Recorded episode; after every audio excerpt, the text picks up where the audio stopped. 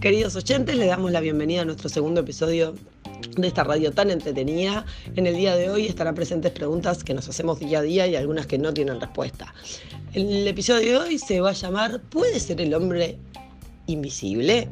Eh, vamos a estar acompañándonos por Abigail, como el miércoles pasado. Le damos la bienvenida a ella.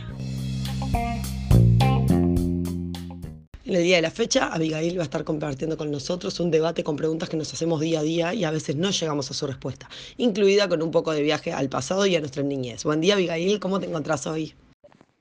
Buen día, Sabrina. Con mucho frío pero contenta haciendo este segundo episodio y el primero en el mes de agosto. Me encanta la temática de hoy y de lo que vamos a estar debatiendo. Claro que sí, ya estamos en agosto y falta menos para que se vaya este cruel invierno. Como dijo Abigail, seguimos hablando sobre el mismo tema de la semana pasada, pero a eso le sumamos algo más de drama y un poco también de imaginación. Para empezar, viajemos un poco en el tiempo. A la época de nuestra niñez donde nos imaginábamos que teníamos superpoderes y podíamos salvar a las personas, a nuestros seres queridos y, por ejemplo, deseaba tener superfuerza y defender a la ciudadanía, vos, Abigail, ¿qué superpoderes deseabas tener? En mi lugar deseaba poder volar, llegar más rápido a mi destino, evitar el tránsito, la lentitud del ómnibus, también mirar a todos desde la altura, sin dudas ese es mi superpoder favorito. Es maravilloso. De todas formas, creo que todos en algún momento deseábamos ser invisibles y espiar la vida de los demás, ¿no? ¿A vos nunca te ocurrió algo así? Sí, sin dudas. Lo maravilloso de todo esto es que volviendo a la semana pasada, la cual hablábamos de la luz, el tema de hoy puede estar vinculado al mismo. Es raro, pero la invisibilidad está relacionada con la luz. Exacto. Antes de seguir, Abigail, cortamos un segundito para nuestro anuncio. Vamos por el anuncio, por favor. La transición del 2021. Ofrecemos energía para tu hogar, ayudándote a producir tu propia energía. Con Energy Zoom podés generar la energía para tu hogar 100% renovable, una energía sostenible, eficiente e inagotable. El futuro está con Energy Zoom.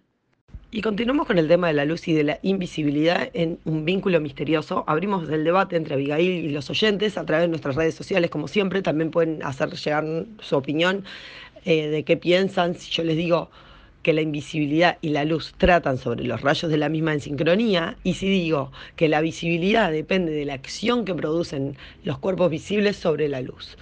Buenos días, Abigail. Y yo digo que tiene lógica, Sabrina. Después de años de vida, de experiencias, de estudios adquiridos, podemos decir que sin duda la invisibilidad va más allá de la magia que veíamos de niños en la televisión.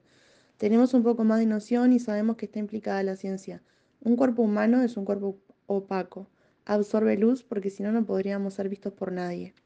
¿Y si el cuerpo humano fuera transparente, qué pasaría? ¿Nos veríamos? ¿Nos veríamos menos?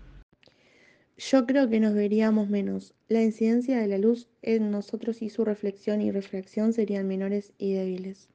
Totalmente, Abigail. Este es un tema que deja muchas preguntas abiertas y con respuestas dudosas que dan que hablar y surgen ganas de investigar para sacarnos todas esas interrogantes. Por supuesto, es muy interesante el tema y en esta época donde los avances tecnológicos no dejan de sorprendernos y nos preguntamos, ¿podremos en algún momento llegar a hacernos invisibles?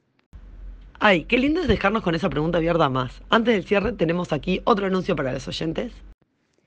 Un nuevo ahorro en tus manos. Cuando salgas de las habitaciones, cuando no estés usando los artefactos eléctricos, apaga las luces y desenchufa los mismos.